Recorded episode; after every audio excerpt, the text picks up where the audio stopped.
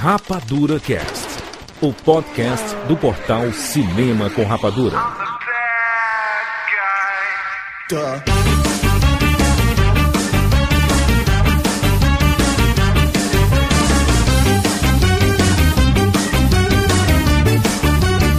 Seja bem-vindo, Cenas Rapadura em todo o Brasil. Está começando mais uma edição do Rapadura Cast. Eu sou Júlio de Filho. E no programa de hoje nós vamos falar sobre quatro filmes. Estamos aqui com o Tiago Siqueira. Um por todos e quatro por três. Muito bem, Cátia Barcelos. Seguinte, em termos de 3x4, que todo mundo sai feio, nesse 4x3 todo mundo sairá bonito. Oh! Porque não tem foto, né? Só tem voz, aí é mais Tu fácil. pensou isso agora? Não é possível ter pensado nisso agora. Pensei, eu sou um gênio, me respeite.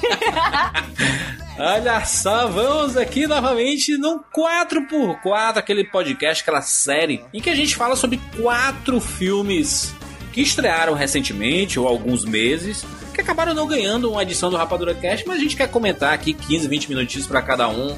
A gente vai poder discutir, conversar um pouquinho sobre eles e tudo. A gente vai falar sobre Yesterday, filme do Danny Boyle, lá sobre o careca que canta as músicas dos Beatles. Vamos falar sobre Rambo 5, polêmica. Polêmica Rambo 5, hein? Muitas polêmicas. Vamos falar sobre Turma da Mônica, Laços, esse tem zero polêmica. Mas é um filme muito bonitinho, muito querido. E vamos falar sobre Rocketman, filme do Elton John.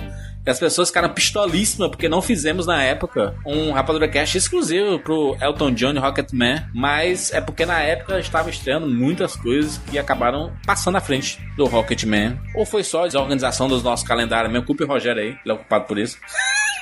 Mas Deus, coitado. Estamos aqui e, obviamente, né, temos só três participantes, né? Temos três participantes aqui, é, eram por ser quatro, e a gente vai fazer o seguinte: três desses filmes, é, cada um escolheu um, e o quarto foi, né, o bem bolado de nós três aqui que a gente decidiu escolher, porque a gente queria falar sobre ele. Ah, só pra lembrar, não tem spoilers, tá, gente? Não tem spoilers aqui, porque a gente quer. São recomendações. Os podcasts 4x4 são recomendações pra você, se vale ou não a pena assistir esses filmes.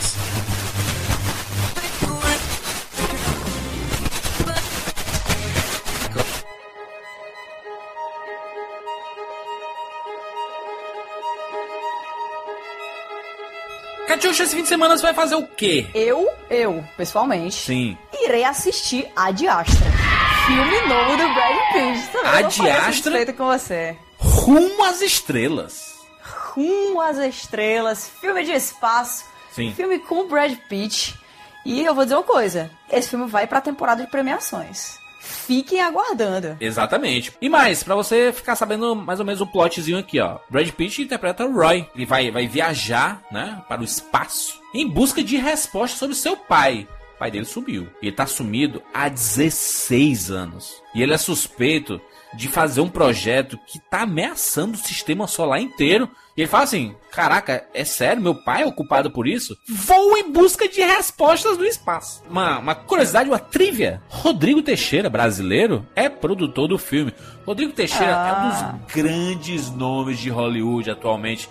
Produziu filmes como Me Chame Pelo Seu Nome, A Bruxa, Franz Ha. Se você pensar em produtor brasileiro em Hollywood, é Rodrigo Teixeira. Brad Pitt que, cara, vai estar em todas e vão comentar a interpretação dele nesse filme com certeza absoluta. Sim, o Brad Pitt faz o Roy e o pai do Brad Pitt no filme é o Tommy Lee Jones. Olha que elenco maravilhoso. Já está em cartaz em todos os cinemas do Brasil. Tem link aqui no post para você clicar ingressosadiastra.com.br e você vai garantir o seu ingresso para assistir Adiastra nos cinemas. Vamos lá, vamos falar sobre quatro filmes agora aqui no Rapadura Cast. Eu sou Eduardo de Fortaleza, Ceará. Bem-vindos ao mundo espetacular do cinema. I made them an offer. I'm a cop, you idiot. James Bond. Life was life. You can't handle the truth. Johnny. I'll be back. And the Oscar goes to Rapadura Cast.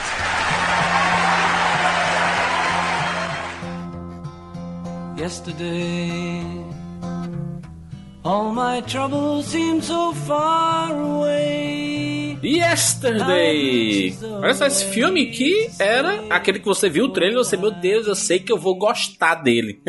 Ele tinha aquela vibezinha, né? Ah, é, tinha, é porque ele é, um, ele é um filme muito alto astral, né? Acho que todo mundo fica com essa, com essa vibe. Você assiste o trailer e fica, cara, mesmo que não seja bom, vai ser divertido, vai ser leve, vai ser um filme legal para você ir, sabe, com, com sua namorada, com sua mãe, sozinho no dia que você não tá particularmente bem e tal. E eu acho que o filme é basicamente isso aí mesmo, sabe? Falando de premissa, tá? Aqui por cima. Se vocês não estão se ligando que filme é esse, é Yesterday conta a história de um mundo que é o nosso e aconteceu alguma coisa aí bizarra, certo? Que o mundo deu um grande apagão e várias coisas sumiram. Coisas que a gente diz não é tipo assim, ah, obras de arte sumiram. Não. Várias coisas não aconteceram. Nesse mundo não existe mais Coca-Cola, não existe mais um monte de coisa e também não existe mais os Beatles. Então aqui a gente acompanha a história do personagem principal, que é o Jack. Ele lembra dos Beatles, porque ele, ele sofreu um acidente ao mesmo tempo que teve essa, esse apagão, e ele lembra dos Beatles, ele lembra dessas coisas que foram apagadas. E ele é um músico frustrado, que tem várias músicas autorais e tal, que tá tentando bombar na carreira dele faz muito tempo. Ele e a agente dele, que na verdade é a melhor amiga dele, a Ellie, e não funciona, e aí ele fica, cara, peraí, eu lembro das músicas da maior banda de todos os tempos, enquanto todo mundo esqueceu. É claro que eu vou fazer essas músicas bombarem de novo na minha voz. Tipo assim, eu vou ser os novos Beatles, né? Uhum. Cara, audácia, né? Não, e, ele, e, e ele, ele acaba se tornando, né? Ele, as pessoas começam, caraca, que, que músicas são essas, né, meu? Que são, né? Beatles, né? E aí as, as pessoas começam a, a colocá-lo em, em, patamares assim que ele, ele acha que não merece, né? Que ele fala assim, caraca, no, no, no primeiro momento, finalmente eu vou, vou ter minha fama, vou conseguir o estrelato e tudo. Até que ele passa a se questionar, né? Caraca, isso é certo? Porque não fui eu que escrevi, eu tô sendo, tô sendo chamado de maior compositor de todos os tempos. É, mas ele fica com essa coisa de, ah, eu não, talvez eu não mereça essa fama. Ele não merece mesmo, cara. É claro que ele não merece, não foi ele que compôs. É a ultimate, é a, a síndrome de impostor definitiva que o Jack sente, cara. É um filme bem divertido, bem leve, gostei pra caramba, mas é claro que as músicas dos Beatles fazem muita diferença, né, Kat? É, se fosse... Fazem, nossa, é demais. A primeira cena, a primeira cena em que ele canta Yesterday Maravilhosa. é lindo. Nossa, cara, é lindo, é lindo. Ah, não, não sei, não sei nem explicar, sabe? Eu, eu gosto dessas coisas diferentes. Eu gosto de, de imaginar como é que seria um mundo sem os Beatles. Que é bem legal porque ele fala assim: ah, nesse mundo não tem os Beatles, né? Aí ele procura Oasis e também não tem Oasis. Aí ele fica tipo, é, faz sentido.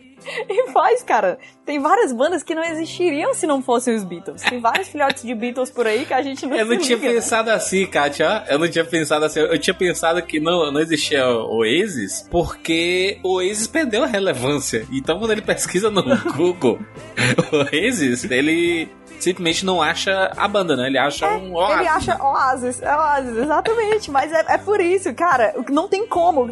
Imagina o que é Oasis. Não é outra coisa que não Beatles. Né? Eles literalmente dizem que eles estão nos ombros dos gigantes, eles estendem The Shadow of Giants. Os próprios, o pro- ah, os próprios irmãos Gallagher falavam isso, eles, eles eram grandes que estavam sobre os ombros de, de gigantes. É, e até o, o, o visual deles, tudo, sabe? É uma coisa muito Cabelinho. inspirada, é um som Ah. muito inspirado, cabelinho, tudo mais, mais óculos redondos, a gente lembra ele do, do clipe de Wonderwall e tal. Vem uma vibe muito Beatles, essa piada aí me pegou muito, que ele fica tipo, é, o Oasis não existe. Mas também, como existiria? Como existiria? Esse- Provavelmente nesse mundo aí os irmãos Gallagher fizeram outra banda, fizeram outra coisa, com outra Esse, esse, esse filme ele acaba se enquadrando naqueles filmes pequenos que você acaba gostando desde o início, tipo. Tipo, tipo aqueles tipo questão de tempo, sabe? Aqueles filmes que chegam e você, meu Deus, que eu, eu, sempre quis um filme assim, sabe? So- Sobre essa temática e tudo. O problema é um filme dirigido pelo Danny Boyle, né? Que é um baita diretor, um, nome consagrado no cinema, diretor lá de Sunshine, Alerta Solar, de Extermínio, de Transporting, sabe? É um cara espetacular, né? Ele tava meio que fazendo uns projetos pessoais, né? Ele fez, apesar de ele ter feito aquele Steve Jobs, né? De que tem uns 4, 5 anos, se não me engano. Ele fez o, o Transporting 2, que era uma continuação que hum, não sei se alguém pedia, mas ele decidiu fazer quase 20 anos depois. Saiu escondido e tudo, um negócio meio bizarro.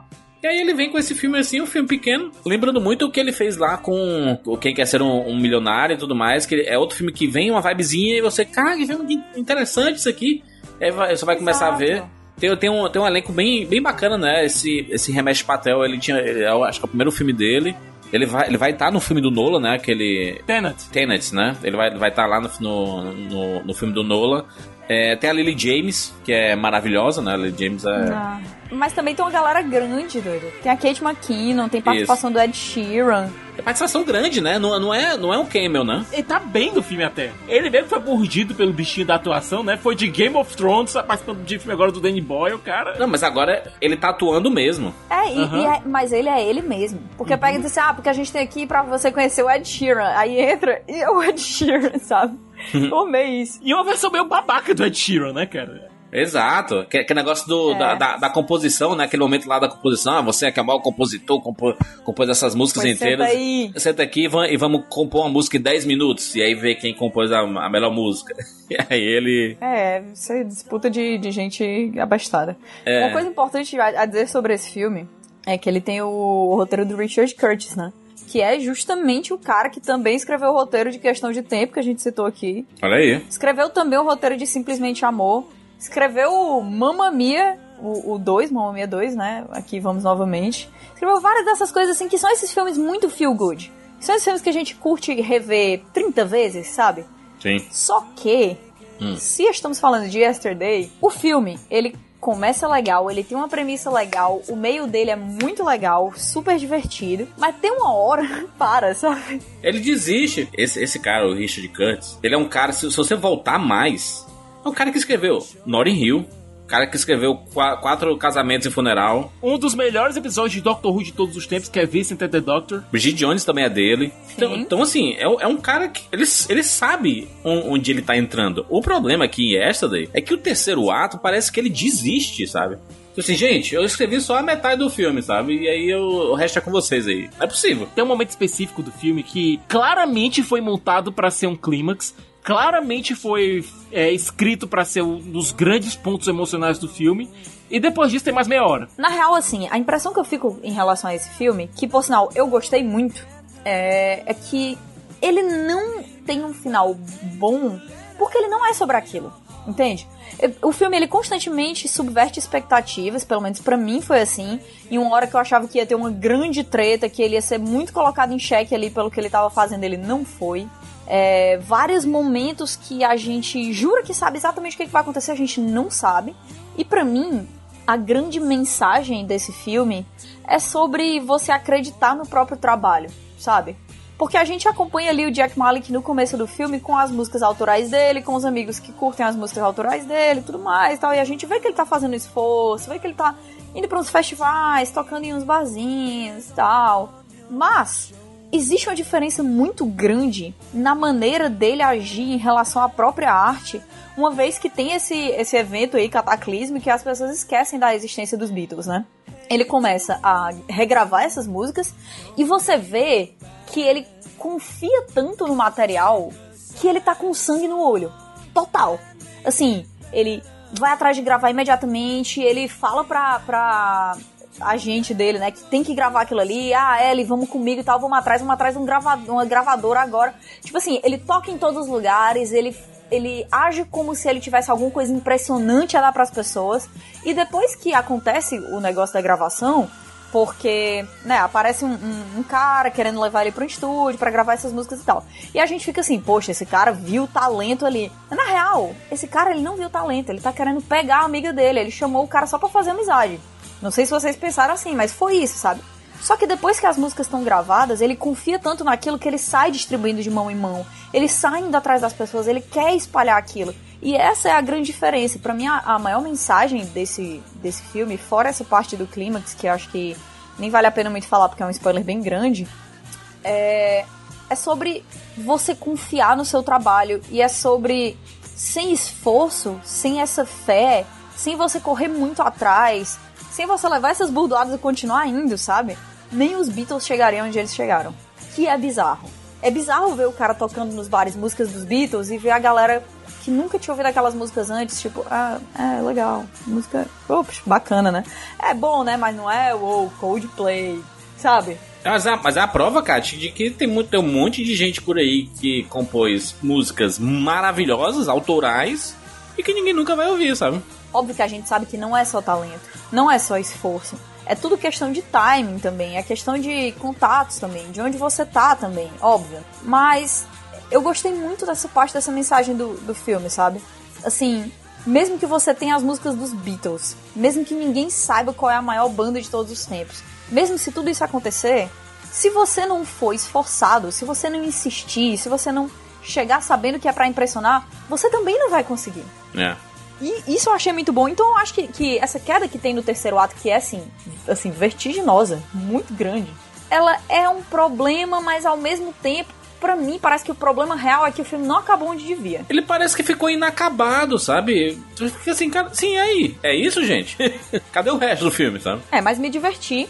Achei um filme bem legal, um filme leve, com um elenco muito carismático.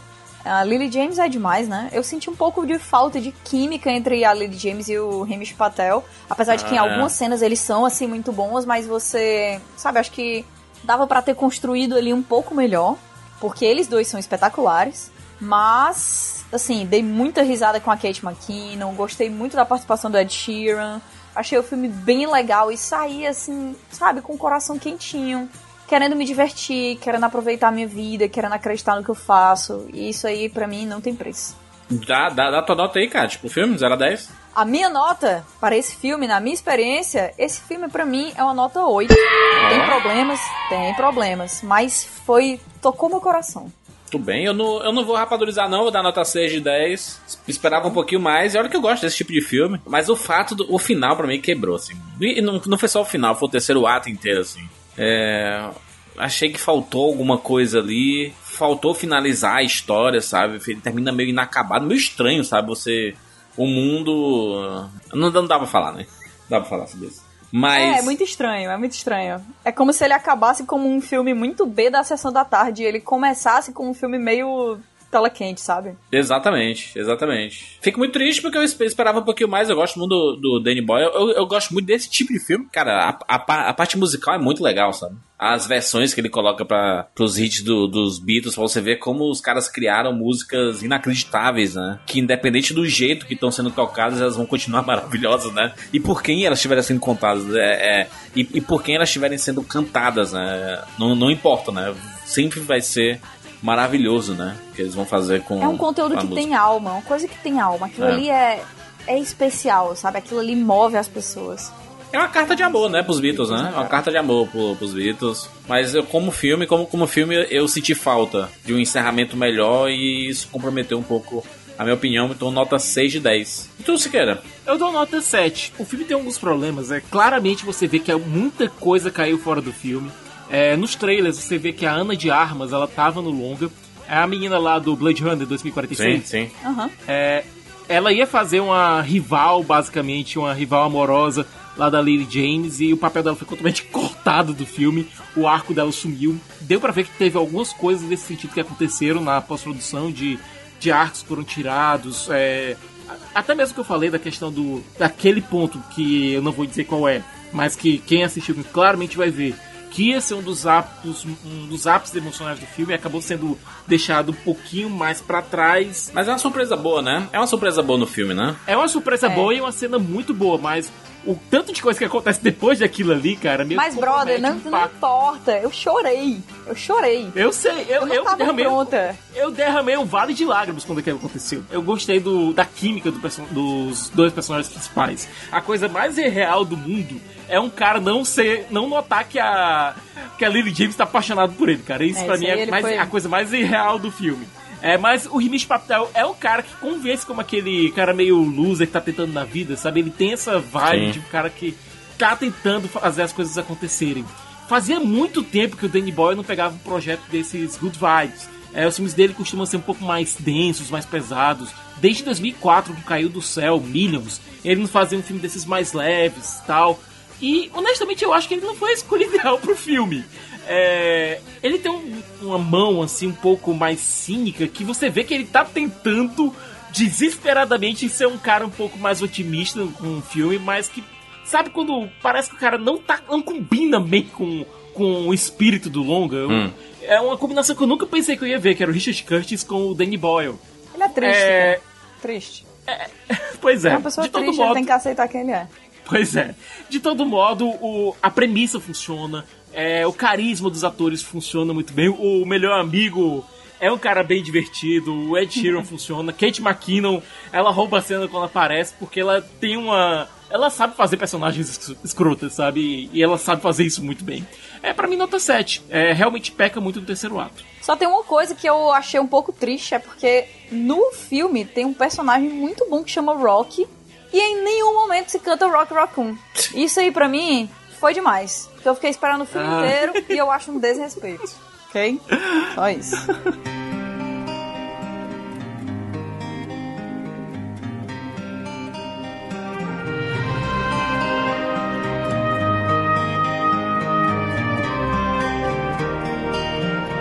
Rambo até o fim, o quinto filme da franquia, liderada por Sylvester Stallone, que está de volta mais uma vez aqui. Quinta vez interpretando o personagem. E aí? Eu, eu- eu- quando eu cheguei no final do filme, eu perguntei: precisava esse ser o fim? Porque o fim passado lá em Rambo 4 tinha sido muito mais digno pro personagem e digno pra franquia.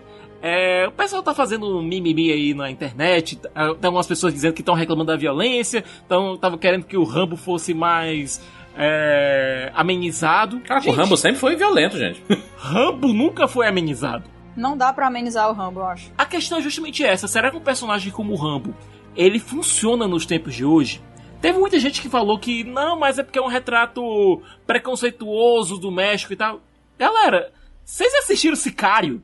É um filme que consegue fazer um retrato do México bem mais real e bem mais brutal do que esse. É, o problema de Rambo não é o retrato do México, não é. É um problema, mas não é o problema. Não é a questão da violência, porque violência sempre foi, fez parte do DNA da franquia. O problema é que é um filme ruim. É um filme que não respeita a franquia, não, não fala muito sobre a história da franquia, não, não é uma finalização boa para esse personagem. O próprio David Morrell, que é o cara que criou o Rambo, porque se vocês não sabem, mas o Rambo ele, originalmente era um livro, era um personagem de um livro, é, escrito pelo David Morrell, e ele chegou no Twitter e disse que se sentia envergonhado pelo filme. É, você quer- também, também tem a, a forma que você faz o filme, né? Não, não assisti, tá? 5, o Caixa também não, né? Não, não vi. Mas assim. Tô só eu- rindo da treta até agora. Eu, eu acho que existem formas de se fazer. Sim, o período em que o filme está sendo feito é para você ficar atento, né? Ou então eles lançaram com esse objetivo mesmo de causar, Exatamente. porque era a única forma de, de chamar atenção pro filme. Por quê? É, nos Estados Unidos você tem um presidente que deu declarações bastante xenofóbicas, né, contra os mexicanos, ele quer fazer um muro para separar os Estados Unidos do México e tudo mais. Aí aqui você bota um ex-soldado americano matando mexicanos. Sabe? Ok, é, faz parte do cartel. A, a gente já viu, né? É, não, não, não dá pra relativizar. Não, mas no Tarantino pode existir. No Bacurau pode existir a violência. No Tropa de Elite pode existir a violência. Mas no Rambo não pode, sabe? Não, não, não tem como. Vi- Violência em cinema, ela tem que ser contextualizada, né? E querendo ou não, Total. ainda, ainda é entretenimento, né? Ainda é ficção. Quem traz pro, pro, pro mundo real somos nós, né? Mesmo que seja colocada como entretenimento, mesmo que seja colocada como, sabe, essa coisa que tá lá pra deixar a gente animado com o filme. O contexto tem que ser melhor trabalhado, justamente porque a gente vive agora em uma época em que muitas pessoas reclamam que tudo vira polêmica, né? Sim. Mas, cara, dá pra ter cuidado. Dá pra entender o que, que vai acontecer. Você compreende o público que vai assistir aquilo ali, sabe? É, nem porque os, os, os, os, os filmes anteriores, Siqueira. Quem, quem era que o Rambo matava no filme, no primeiro filme, no segundo filme, essas coisas? No primeiro filme, o Rambo volta pra casa, volta pros Estados Unidos. Ele foi visitar um amigo. Ele foi maltratado pelo xerife local, que queria escorraçar o Rambo da cidade. Ele é preso por, entre aspas, vadiagem, torturado pela polícia.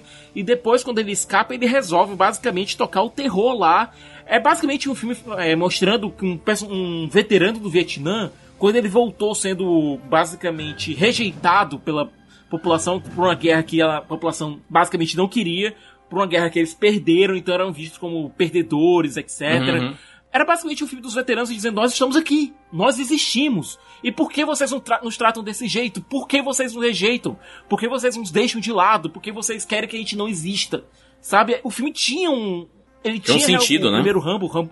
É, o Rambo Programado pra Matar, a violência tinha um sentido por existir. A violência era tudo que aquele, aquele rapaz que se alistou no exército aos 17 anos, era tudo que ele conhecia, era tudo que ele via na frente dele. Então, é aquela coisa, se você é um martelo, pra tudo que você vê na sua frente, é prego. Era a crítica do próprio livro e do filme, né? Isso. No filme, ele foi pra um viés um pouco mais de direita, mas é, um pouco mais republicano, um pouco mais right-wing, mas realmente a crítica continuava lá, você conseguia ver os dois lados da moeda. Segundo filme, o Rambo ele virou basicamente um personagem de exploitation. Por quê? Porque você pegava aquele personagem que de uma guerra que ele foi perdida pelos Estados Unidos e coloca ele para vingar essa guerra. É, o Rambo ele tá preso por conta dos eventos que aconteceram no filme anterior e é chamado pelo Coronel Troutman para uma missão de resgate dos POWs, os prisioneiros de guerra que ficaram lá no Vietnã. É, a primeira uma das primeiras perguntas que o Rambo faz pro Troutman é se eles dessa vez eles vão conseguir vencer.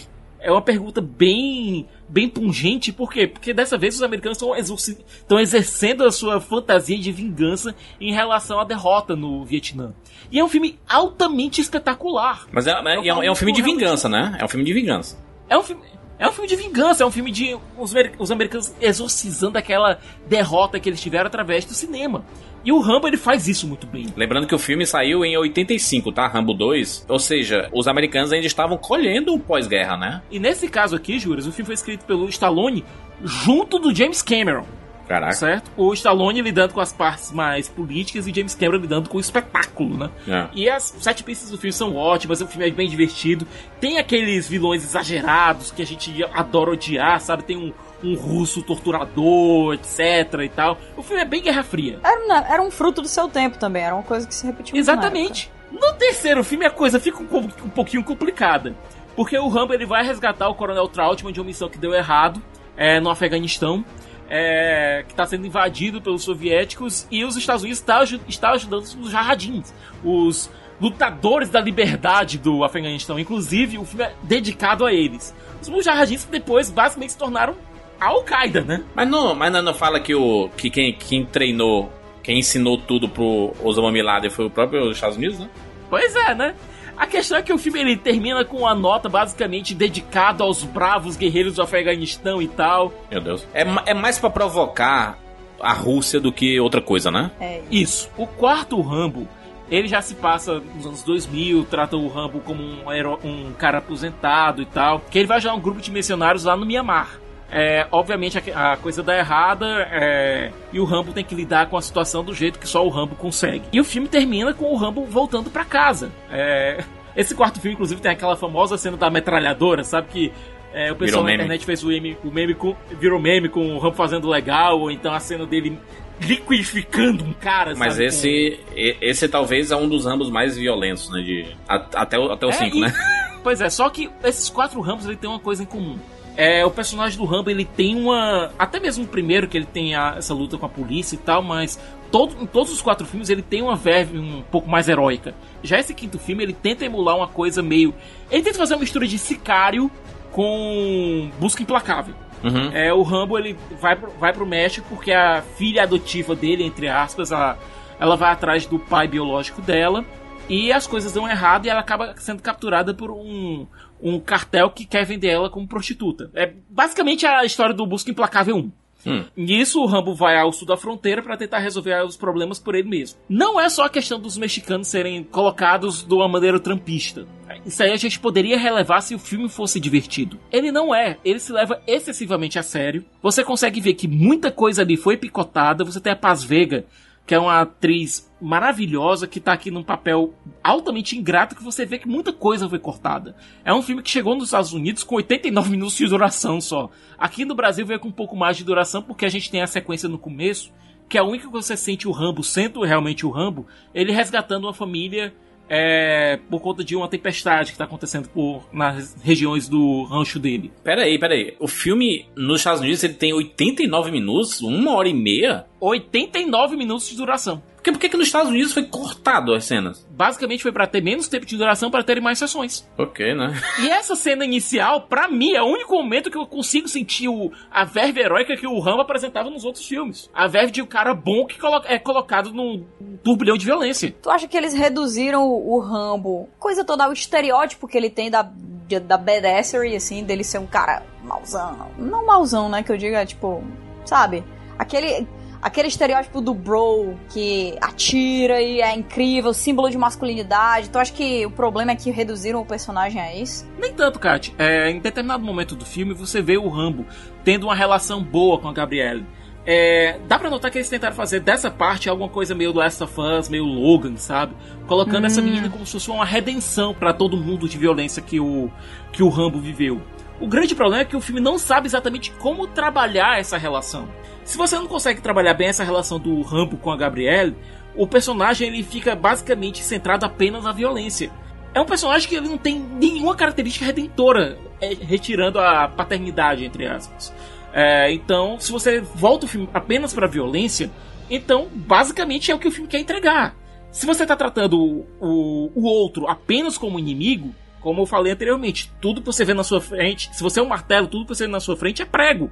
Então tudo que aparece na frente do Rambo é- são apenas inimigos. Você não tem nenhuma relação como ele tinha, por exemplo, com o Coronel Trautmann. No segundo filme você tinha a Ko, que também era um elemento redentor que ele tinha ali, que na época eles não souberam também trabalhar. Enfim, é, o Rambo ele não tem qualquer outra característica senão a violência.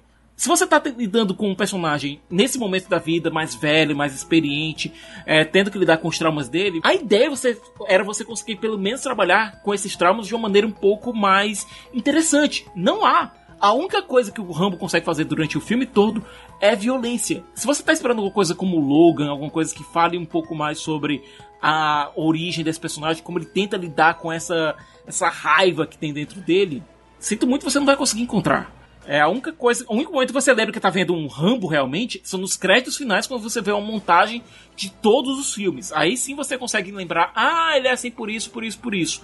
O filme em si ele não trabalha isso. diretor, o Adrian Grunberg, é, é o segundo filme dirigido por ele. O primeiro filme foi aquele Plano de Fuga, que é com Mel Gibson, que é no México.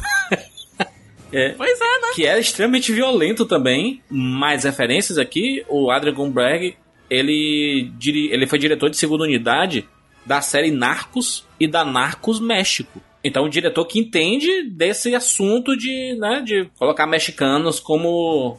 Cartel e É, tudo mais. exatamente. O lado de violência, né? Tem um determinado ponto do filme, Juras, em que é subentendido, aliás, é mostrado que existe um chefão acima dos caras que a gente vê. Sabe, acima dos, dos dois irmãos é, que são colocados como os chefes do filme. É, é mostrado que existe um cara acima deles, que existe uma, um pé dessa galera nos Estados Unidos e tal. Mas eles resolvem não lidar com isso, lidar apenas com esses problemas, entre aspas, menores, com esses chefes menores. O que pra mim diminui até um pouco o personagem. Ele não consegue explorar bem esse, essas feridas, essas cicatrizes que o personagem possui. Eu acho que é uma oportunidade perdida, sabe? Tem tanta coisa que você poderia falar sobre o personagem sem esquecer do que veio antes. Você não tem uma menção sequer ao Coronel Trautmann aqui, cara. Você não tem uma menção ao passado dele, você não tem uma menção ao, a tudo que ele viveu. Se você trocar o nome do personagem, pode, ser, pode parecer qualquer veterano de guerra aí, sabe? Não é um filme exatamente sobre o- os traumas do Rambo, é sobre o Stallone fazendo brutamontes, tendo 30 minutos, que é o texto final do filme, basicamente, triturando gente. Se ele quisesse se assu- assumir essa verve gore desde o começo, beleza. Ótimo, faça isso. O problema é que ele guarda esse gore todo para os últimos 30 minutos. Então você tem mais de uma hora só de uma, é, de uma introdução que não é muito bem trabalhada. Se você, se você quer ir pela violência, chega na meia hora final do filme que você vai ter tudo que o filme quer, tem a oferecer de bom. Eu, eu vi o Stallone compartilhando um vídeo que é assim: você não consegue aguentar o Rambo, porque tão, tem muita gente reclamando, né? Da filme é violento e não sei o que, tarará, um xenofóbico e tudo mais. E aí ele coloca nesse vídeo: você não consegue aguentar o Rambo. Aí, tipo, vai colocar declarações da época que saiu o primeiro Rambo. De pessoas saindo da, da sala falando. É, realmente é muito violento e não sei o que. Mostra ele, eu- o que é que ele quis mostrar com isso? Que Rambo sempre foi desse jeito. A história do personagem sempre foi assim. Não foi uma escolha pra esse filme, ele vai ser violento. Não, o Rambo sempre foi assim. Quem conhece a franquia sabe, né? Que ele sempre foi desse- dessa forma. O fato Ele dele é um ter. símbolo desse tipo de filme. Sim, exatamente. Sempre foi. É. Quem não. Assim, reclamar disso como um- uma coisa isolada não faz sentido se você tá indo ver Rambo, sabe? É como eu tô falando, juros, a questão não é violência. A gente saiu de um John Wick, cara, de John Wick 3, que é um filme extremamente gore, Sim. Mas você sai querendo mais, bicho. É o fino, né? O fino da violência. Gosto. Pois é, esse Rambo aqui você sai cansado. E é um filme que, como eu falei, ao se levar muito, muito a sério, ele acaba entrando quase no modo autoparódia. É, o esquema, o esquema é da relativização, né? Você relativizar e você acaba criticando alguns determinados filmes porque você acha que tem que criticar, né? Sei lá. Porque fica parecendo isso, sabe? Assim, eu não, eu, eu não vi o filme, mas eu, eu já sei o que esperar de um Rambo 5. Porque eu já eu assisti os quatro anteriores. Então, é um negócio meio óbvio, sabe? Eu não entendo você, sei lá, assistir um monte de outros conteúdos que são bem semelhantes ao que o Rambo mostrou. E tudo bem, aí o Rambo especificamente tem problema com ele, sabe? É, você quer a tua nota aí pro filme? Minha nota, Juras, é um 4,5. É, como eu falei, ah, se você tá indo pelo espetáculo da violência, bom, ele tem mais ou menos uns 25 minutos disso. Então, você vai encontrar em menos de um quarto do filme. Se você tá indo pra ver uma, o Stallone refletindo sobre o personagem, como ele fez, por exemplo, no Rock Balboa, como ele fez, por exemplo, até nos, nos dois Creeds, você não vai encontrar aqui. O Rambo, ele pouco pensa sobre ele mesmo, porque ele não tem tempo pra isso. A história é muito apressada.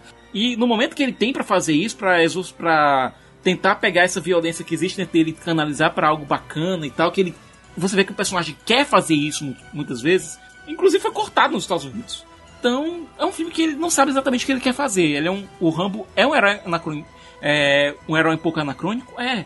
É, a ideia de você colocá-lo contra adversários um pouco mais reais dentro dos Estados Unidos é bacana, dentro do, desse universo dele ali é bacana, é, mas foi mal executada. Os vilões, é, eles tentam ser tão dimensionais quanto eram os da Guerra Fria, mas meio que não cabe isso nos tempos de hoje. É, então, se você vai pela violência, beleza. Você pode, pode ficar tranquilo, chegar um pouco mais tarde, porque o que você quer realmente, você vai encontrar no terço final do filme.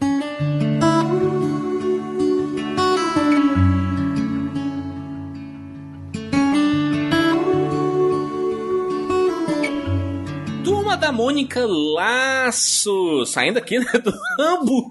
E vamos voltar para um negócio mais leve, né? vamos para a Turma da Mônica, que é a primeira adaptação live action da Turma da Mônica aqui com a história Laços, né? Uma das histórias mais populares da gráfica MSP. MSP. Tu viu não, né, Caixa? Tu viu não, né? Não vi, mas eu li a HQ. E eu amei, amei, amei a HQ. Só não vi o filme porque eu realmente não consegui ver enquanto tava no cinema, mas agora tô contando aí com a coleção em home video do Siqueira pra, se Deus quiser. Esse, esse, esse filme aqui é dirigido pelo Daniel Rezende, né? Que veio lá de Bingo. É, é editor famoso do, do Tropa de Elite, na Cidade de Deus e tudo. É um cara bem consagrado aí. Esse filme aqui, Turma da Mônica Laços, ele é um filme que... Sabe aquele que dá uma aquecidinha no coração? Esse, esse é o, é o, é o, o Yesterday, sabe, Kaj? Aquele filmezinho que dá aquecido na, na, na, lembra- na lembrança da infância. Porque ele é bem genuíno, ele é bem puro, né? É um filme puro, ele não tem maldade absolutamente em lugar nenhum. É uma aventurinha do, do Cebolinha da, da turma da, da. A turma da Mônica inteira, né? Mônica, Magali, Cascão e Cebolinha. Eles estão indo procurar o Floquinho, que sumiu. o Floquinho. Fugiu de casa. É. Floquinho danado, né? É, fugiu, entre aspas, né? E aí eles decidem entrar nessa aventura mata dentro, procurando o Floquinho. E aí eles vão, né?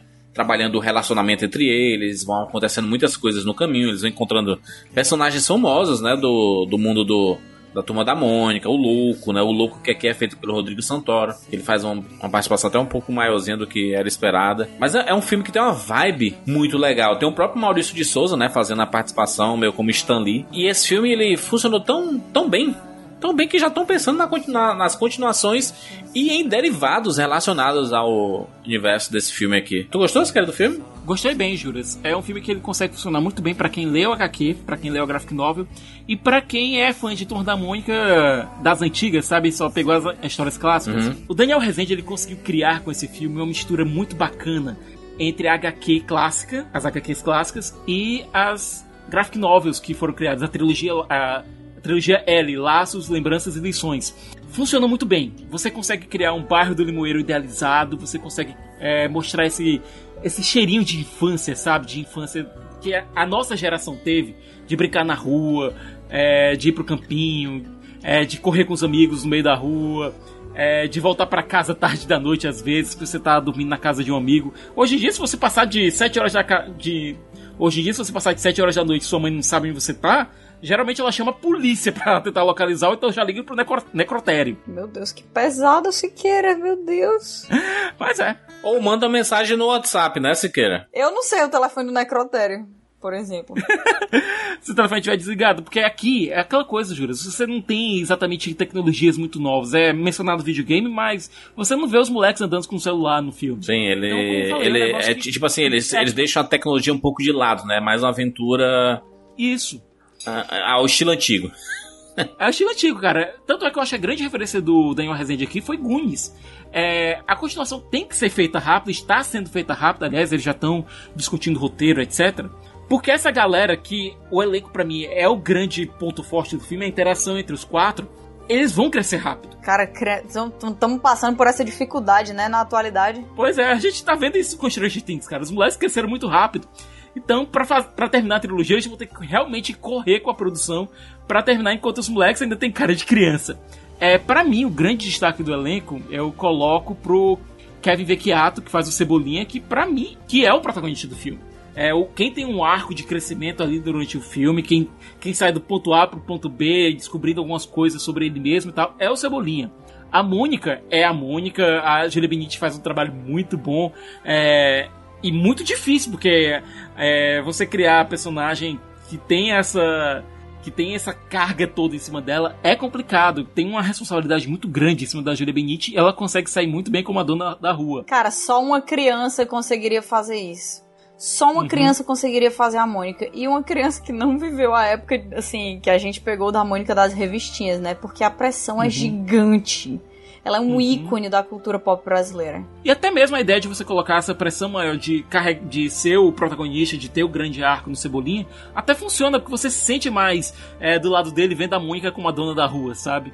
Eu acho que o próximo filme vai ser bem mais centrado na Mônica, até porque realmente a segunda HQ ela traz um pouco mais de peso dramático pra ela. É, Magali é muito divertido, Cascão rouba a cena em alguns momentos. É, a prova de que o protagonista do filme é o, é o Cebolinha é a presença do louco. Porque você tem o Rodrigo Santoro despirocando ali. Eu sempre imaginei, depois que imaginaram que ia ter o filme da Turma da Mônica e tal, eu sempre imaginei o louco como sendo o Fábio Porchat, sabe? Que ele tinha essa, essa verve mais maníaca, entendeu? Mas o Rodrigo Santoro, ele consegue trazer essa, esse lado um pouco mais lúdico do personagem muito bem, sabe? E você consegue imaginar o louco até mesmo como um, um anjo da guarda malucado do Cebolinha. O filme ele tem vários momentos assim que são emocionantes assim, sabe? Que eles remetem muito à nostalgia pueril, sabe assim de do- dos anos 80, 90 e tudo. Principalmente tem um- uma parte que toca a música do Thiago York, né, que foi produzida foi feita exatamente pro filme, né? Aquela a música chama Laços. A música bem bonita, no momento bem bonito do filme também. O que deixa a esperança de que a gente vai, sei lá, acompanhar essas crianças crescerem no cinema. E a gente pode até chegar no, no Turma da Mônica jovem, com eles, sabe? O próprio filme, ele dá umas certas menções nisso, sabe? Ele dá umas certas jogadas ali de arcos que a gente vai ver na Turma da Mônica Jovem. É, eu gosto que ele tem um, o mundo ali do filme é muito mais amplo é, do que as quatro crianças. Você tem os pais da Mônica Iose como a Dona Luísa, a mãe da Mônica, o Paulo Virena como o seu Cebola, o pai do Cebolinha. Você tem menções HQs antigas. É, você tem a coisa do Cabelol, que foi uma história bem divertida que foi lançado lá nos anos 90. É, você tem é, personagens menores como o Titi, a Aninha, o Chaveco, o Jeremias, a Maria Cascuda, aparecendo em pontas, povoando aquele bairro do Limoeiro, mostrando que ele é bem mais amplo. É, eu acho que a gente vai ter muitas histórias ainda. E o Ma- Maurício tem que fazer logo com o Maurício de Souza participando de tudo, sabe? Acho que é legal aproveitar. O Maurício de Souza, nosso Walt Disney, sabe? O cara que é o criador tanto de tantas histórias fantásticas. Muita gente aprendeu a ler com Turma da Mônica, cara. Turma da Mônica é um legado brasileiro e que merece ser referenciado. Vou dar, vou, vou dar minha nota aqui, vou dar minha nota 7 de 10 pro filme.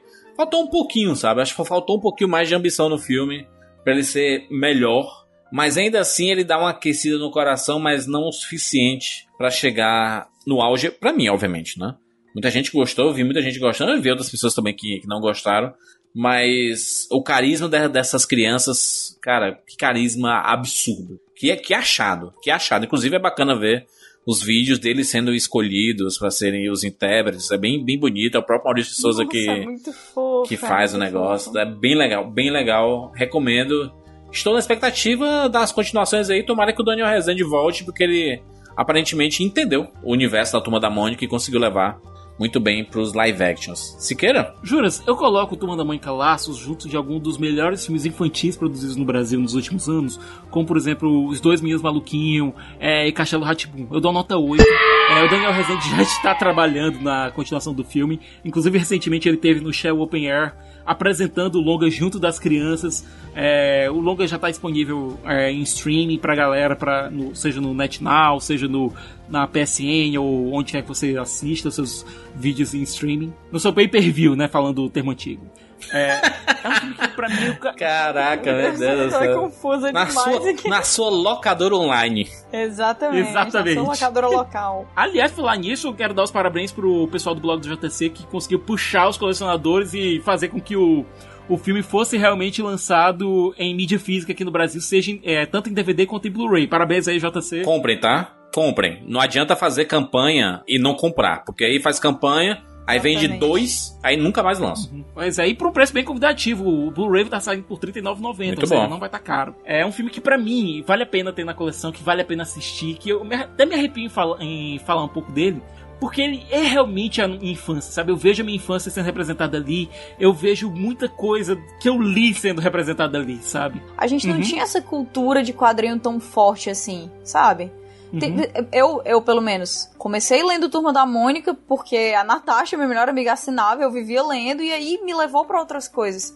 É uma, é uma história com muito coração, muito legal, com personagens muito especiais.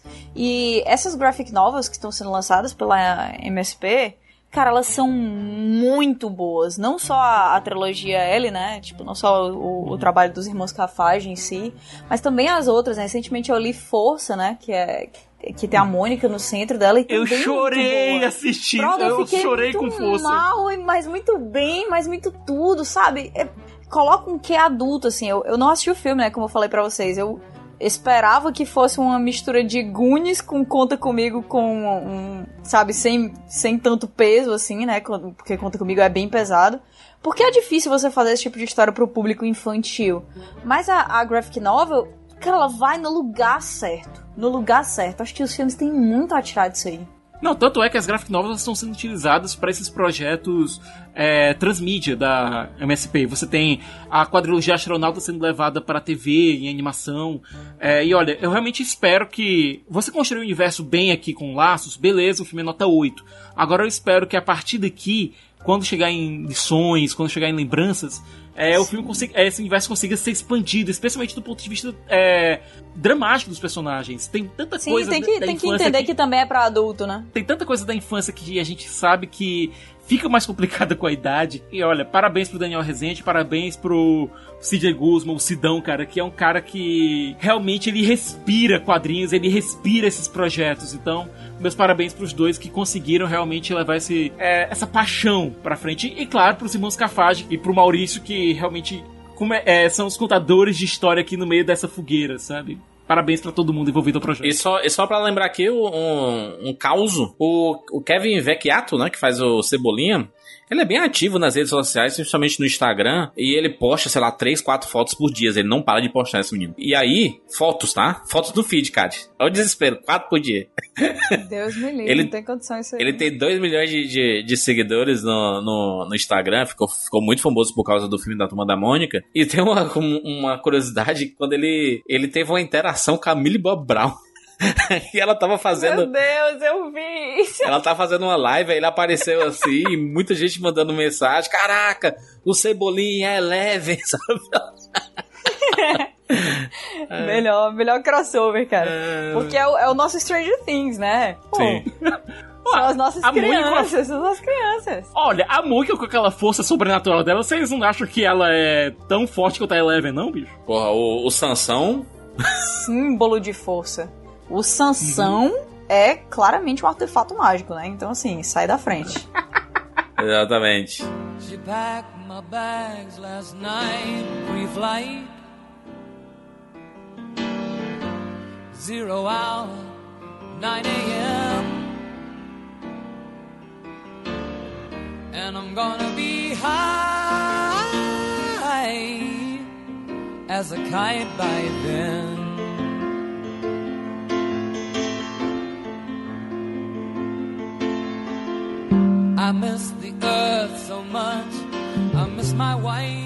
E pra gente fechar o nosso 4x4, fizemos aqui um bem bolado, né? Opinião aqui de todos três. Já que está faltando uma peça hoje, né, para gravar esse 4x4, a gente falou assim, vamos decidir aqui 4x3. uma, uma né, de forma unânime qual seria esse quarto filme.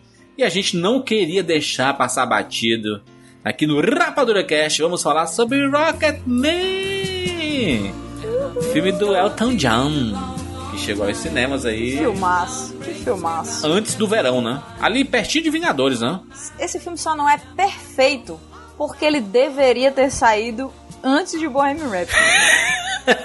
Esse foi o único erro Kátia, dele. mas talvez, se não fosse o Bohemian Rhapsody, esse filme nem saísse. Então, Ai, cara, não sei, não é possível, não consigo aceitar um filme que puxou. essa realidade, cara. Não sei, isso é- me entristece. Me entristece porque esse filme é uma obra de arte. filme dirigido pelo Dexter Fletcher. Curioso a gente poder falar, que a Kátia falou do Bohemian Rhapsody. Bohemian Rhapsody, ele teve problemas durante a produção, né? Já, já falou em podcast, a gente falou em, em vários momentos aqui. E o Brian Singer, que era o diretor do Bohemian Rhapsody, ele foi demitido durante a produção. E o Dexter Fletcher foi chamado pra finalizar o Bohemian Rhapsody, enquanto ele tava fazendo o Rocketman. Ou seja, o Bohemian Rhapsody, de certa forma, deu uma atrapalhada nos cronogramas do Rocketman. Mas aqui, esse filme, Rocketman, di- dirigido única e exclusivamente pelo Dexter Fletcher e protagonizado pelo Teron Egerton. Caraca, esse cara faz o Elton John. Tudo aquilo que o Rami Malek não fez em termos de voz, sabe, daquela da eloquência e tudo mais, o Teron fez aqui com Elton John, né? É inacreditável. Sem contar que é uma cinebiografia que ela não tenta dourar a pílula em relação ao, aos traumas, aos acontecimentos na vida do Elton John. O Elton John chegou e disse, cara, olha, pode ir. Porque você não pode contar a história do Elton John de maneira higienizada. Você não pode contar a história do Elton John sem mostrar todas as camadas de sofrimento, sem todas as camadas de dor que esse verdadeiro personagem da nossa cultura pop tem. É, mostrar esse é, mostrar a persona do Elton John se basicamente despindo da sua armadura aos poucos pra gente enquanto narra a própria história é uma coisa, primeiro, extremamente metalinguística, segundo, do ponto de vista narrativo do filme, funciona muito bem. É, muito bom. A gente, a gente vê, a gente vê o lado da depressão do Elton John, né? Do lado da- das drogas dele.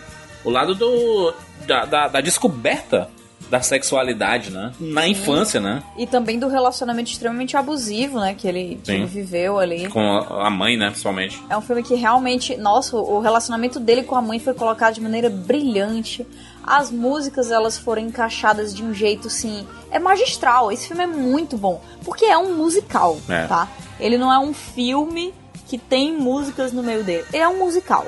E aí e ele não tenta esconder isso. Já no início do filme a gente começa com um grande espetáculo de dança, sabe? Tipo uma cena linda, coreografada, com um monte de gente, que dá pra ver que aquele universo ali, ele- você tem que entrar nele do jeito certo. Você tem que, ter- sabe, ter aquela suspensão da descrença ali que todo musical acaba pedindo. E cara, eu não consigo imaginar uma pessoa melhor do que o Taron Egerton pra fazer o Elton John. Que é bizarro, porque alguém que, que há alguns anos atrás eu jamais apostaria, sabe? Que coisa isso, o cara saiu do bueiro, assim, do chão e é perfeito, que é isso? Não, o, o Taron Egerton, ele conheceu o Elton John durante as filmagens lá do Kingsman 2. Kingsman, né? E os dois, e os dois tiveram um clique muito grande, porque eles são apaixonados por música, o Taron Egerton tava tocando piano e o e o Elton John olhou assim, olha, esse é o cara, viu? Tanto é que a equipe de produção, o filme é produzido pela mesma empresa que produziu Kingsman e tal. Existe ali uma sinergia muito boa entre essa galera. E eles viraram muito amigos, Siqueira. Muito amigos. A gente Foi? vê hoje em dia o Instagram dos dois. Eles cantaram no Oscar juntos. Não, eles cantaram nos shows do Elton John, que tá fazendo agora a sua turnê de despedida antes de um longo hiato aí, que ele vai ficar com a família dele e tudo mais, né? O Taron Egerton aparecendo pra cantar com ele nos palcos. E se você for ver, o estilo do Taron Egerton mudou. Mudou porque ele conviveu demais com o Elton John. Que sensacional. Não, e vocês lembram por acaso aquele filme Sing? Aquela animação do pessoal can- da- dos animais Aham. cantando e tal? O Taron Egerton faz, fazia ali um, um jovem gorila, né? E, e a, a música que ele canta é I'm Still Standing, que é a música que encerra aqui o longa. É, e ele canta de uma forma tão agradável, de uma forma tão. É, tão pra fora, tão entusiasmada. É que é uma música que realmente, dentro do filme, dentro dos dois filmes, aliás, tanto do Sing quanto do, é, do Rocketman, Elas falam, eu ainda estou aqui, eu, eu passei por tudo isso, por toda essa, essa carga e ainda estou aqui.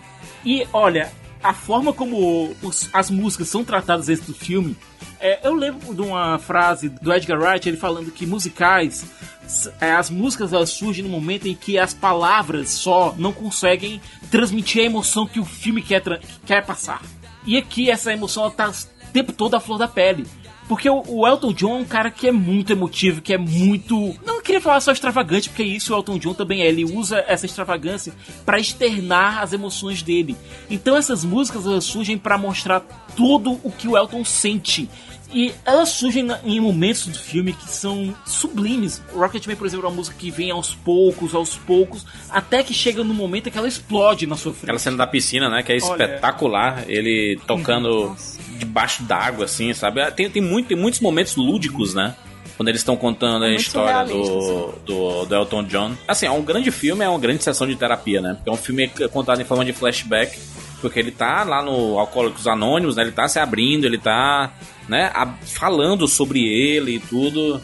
E ele começa a repassar a carreira inteira dele.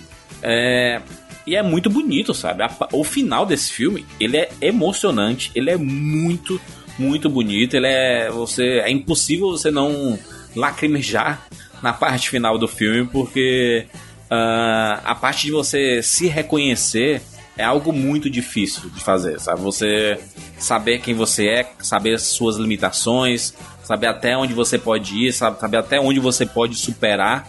é, e você acreditar que você pode superar as coisas também. Acho que o filme do o, o Rocketman ele mostra toda a superação desse personagem que enfrentou muitas coisas, só que ele também ele, ele não tenta distan distanciar o público, sabe? Ele fala assim, cara, eu, eu passei por esse problema, mas eu sei que tem muita gente passando por vários problemas aí. Ah, Quem, quem tá assistindo esse filme aqui tá passando também por várias situações. E essa aqui, esse aqui é mais um exemplo, né? Que usou a arte dele, né? O, o talento dele pra ajudar a levantá-lo, né? E saber o que era que ele queria ser e pra onde ele queria ir, né? Uma pessoa que não tem vergonha da própria história, que conhece o poder que ela pode ter e que sabe que quando você é honesto assim, com uma coisa que acaba com uma superação tão grande, com uma história que é tão permeada de um jeito ou de outro de amor, sabe? Amor pelo que você faz, de talento naquilo ali tudo, de resiliência mais do que qualquer outra coisa. É, alguém que tá disposto a, a lidar com os traumas, lidar com as coisas difíceis, a voltar na infância, que é o que ele faz aqui nesse filme, né? É, você sabe que vai ser uma coisa especial. Alguém que não tem medo de falar que fez várias coisas erradas, porque entende que, que o importante é onde ele tá hoje em dia. É a família que ele construiu. É o que ele tem pra passar pra aquelas pessoas. Sabe por quê? Porque você pegar uma história assim, que é pesada, é difícil e tudo mais, e acaba do jeito que acabou. Se você colocar ela muito peneiradinha, sabe, muito filtrada, não tem força. Não tem. O elenco, né? O elenco do filme é, também é muito bom, né? Tem o, o John Reed, né? Que é lá do, do Queen. E aqui ele tá também do Rocketman. Aqui interpretado pelo Richard Madden. É, ele foi né, o gerente de carreira lá do, do Queen. Também trabalhou aqui com o Elton John no começo da carreira do, do Elton John. Rob Stark, né? Sim, exatamente. Não, no outro era o Mindinho, cara. É Rob Stark e o Mindinho fazendo o mesmo papel. É, que é isso, né, gente? A gente tem vários. A Bryce Dallas a Bry- Howard como a mãe dele. pff, espetáculo, né? Ele, ele, ele, quando criança, é excelente. O menino, que- o menino, o pivetinho, caraca, São dois atores, né? Dois atores fazem Sim. ele criança e os dois são muito bons. eles arrebentam. Mas aí o Teron bem Egerton, parecidinhos também. Teron Egerton arrebenta aqui demais. É... Eu já gostava dele lá do Kings, meu. Eu gosto muito daquele filme que ele fez com o Hugh Jackman, aquele Voando Alto, que é muito bacana, sabe? Ele faz um carinha meio estranho, assim, né? Uns óculos e tudo. É, é um cara que, que olha, ele pode acabar aparecendo no, no universo de blockbuster aí. Eu sei que o Kingsman ele conseguiu, né, chegar um, bem longe, mas é um cara que a gente talvez tem que prestar atenção porque tem muita gente falando aí que a possibilidade dele interpretar o Wolverine, né, no futuro aí. O Mark Millar, que é o criador de Kingsman, que escreveu os X-Men por um tempinho, também é o cara que escreveu Civil War, etc. Ele tá fazendo campanha pro Taron Egerton fazer o Wolverine no MCU. É, primeiro ele fingiu que estava fazendo uma previsão, né? Aí depois virou uma campanha. Ele disse assim: Olha, eu vou dizer aqui, eu vou colocar o martelo aqui. Atenção, Taron Egerton vai interpretar Wolverine. Aí passou assim, um mês e ele já tava assim, gente, Taron Egerton, vamos lá, todo mundo junto. Aí chamou o Boss Logic, aí o Boss Logic fazendo montagem. Sei lá, se acontecer, vai ser bom.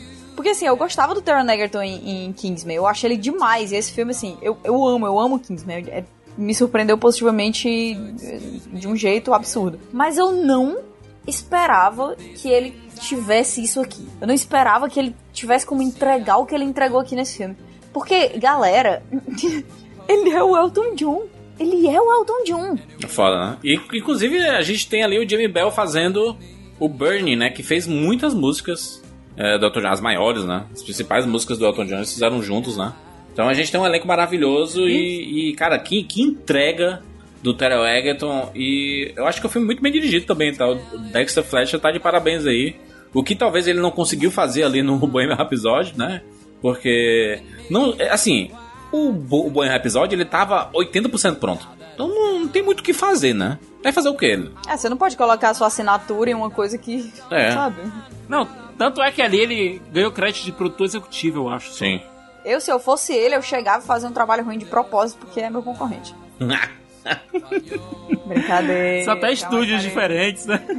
Inclusive, várias pessoas foram cotadas para fazer o Elton John, né? Do Justin Timberlake até o Tom Hardy. Imagina, meu Deus do céu. Timberlake não sei, né? Não, não Cantar, canta, a parte da música podia até funcionar, mas. Não, não sei, Alciqueira, não sei, porque o, o Justin Timberlake, ele tem uma ele coloca a personalidade dele bastante na voz. Teria que engordar um pouquinho, tem uma né? Bem comercial.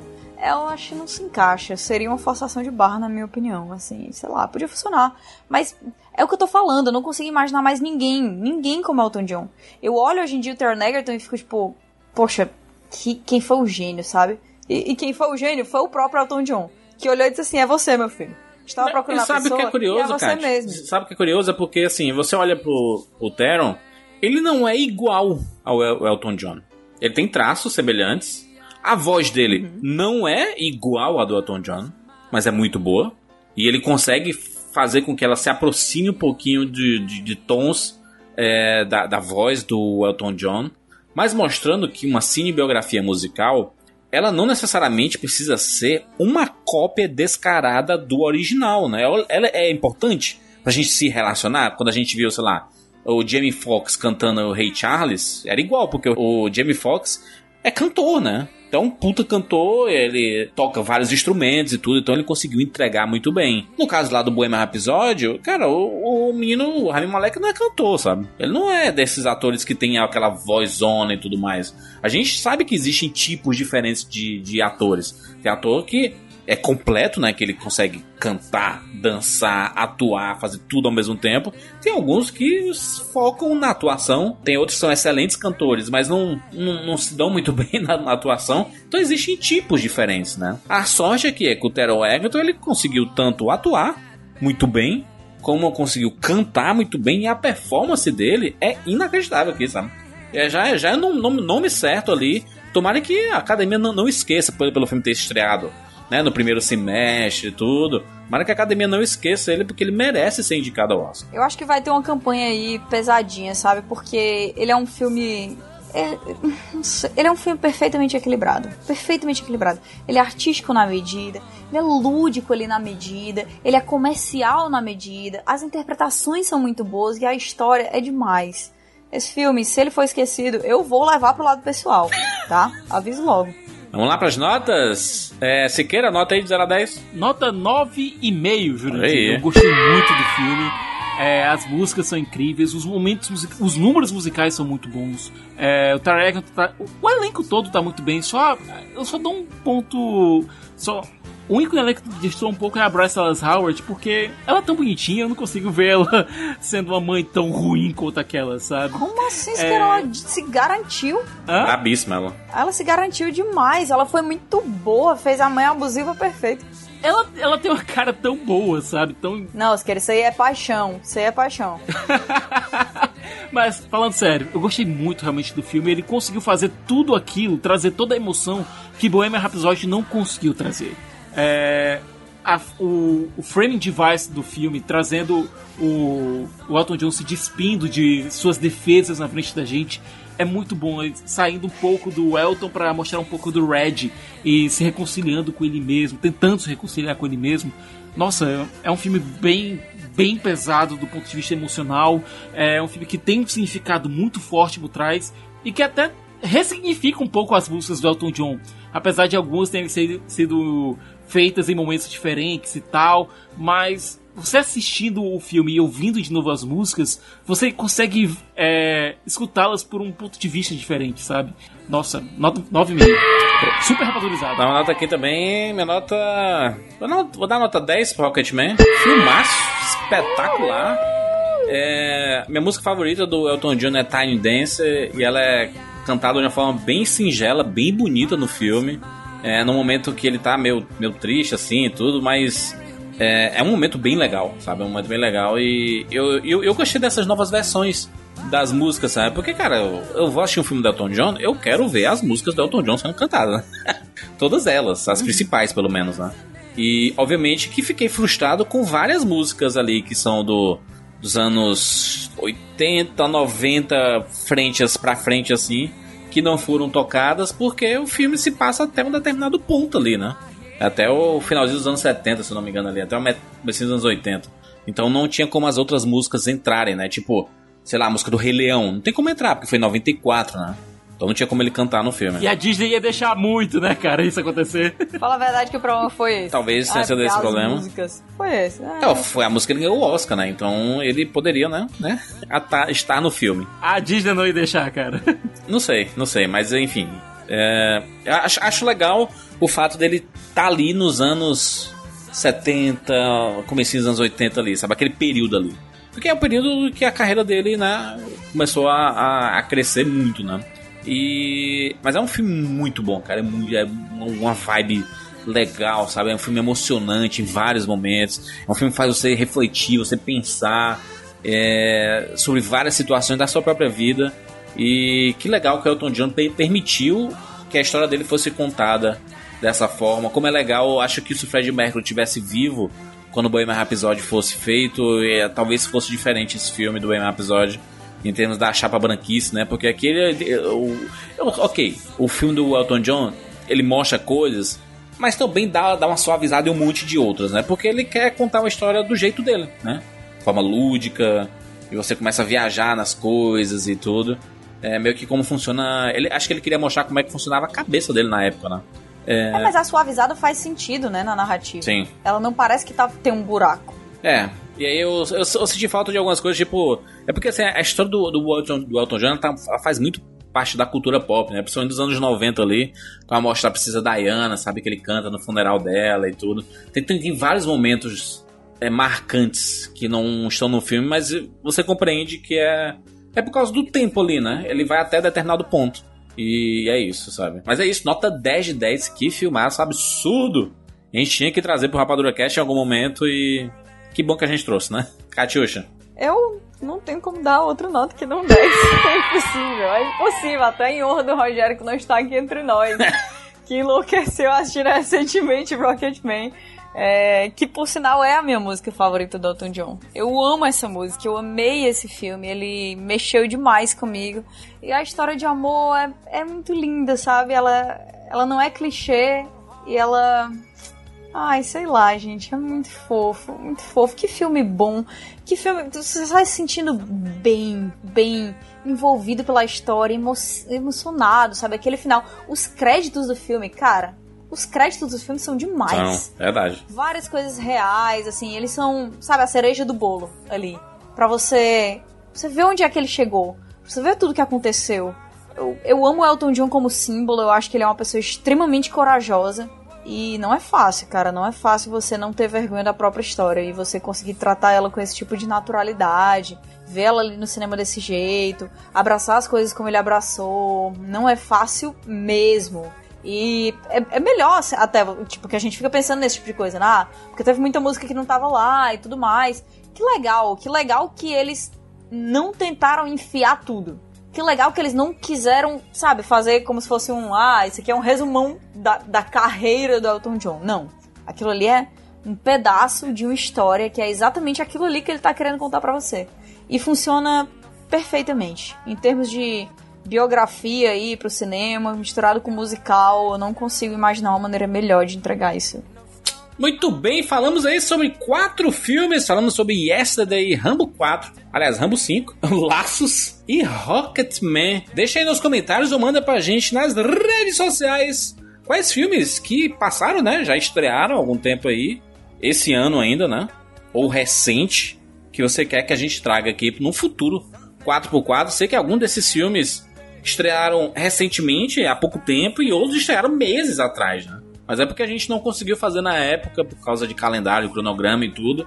E a gente quer falar em algum momento sobre eles aqui no Rapadura Cast. 4x4 é uma oportunidade da gente fazer isso, falar sobre esses filmes que passaram batido e a gente queria comentar de alguma forma aqui. Deixa seu comentário no rapaduracast.com.br. Não esquece de seguir a gente lá no Spotify ou em qualquer outro aplicativo. Lembrando que o Pocket Casts o melhor aplicativo de podcasts do planeta Terra. Agora ele é gratuito. Antes ele era pago, agora é de graça. Você pode baixar, você não vai se arrepender. Pocket Casts. E aí segue lá o Rapadura Cash, assina a gente, que ele vai te notificar. Você vai, ele vai baixar os programas quando tiver no Wi-Fi. Vai ser muito fácil, é muito legal. Você vai receber todos os podcasts. Você que, ai, não sei se saiu uma edição nova, que é o problema do Spotify, né? Por enquanto ele não notifica quando sai um episódio novo. O Pocket Cast, sim, ele notifica, assim como outros aplicativos de podcasts. Mas eu recomendo o Pocket Cast porque eu uso há muitos anos aí e recomendo demais. É isso, nos encontramos na próxima semana. Tchau!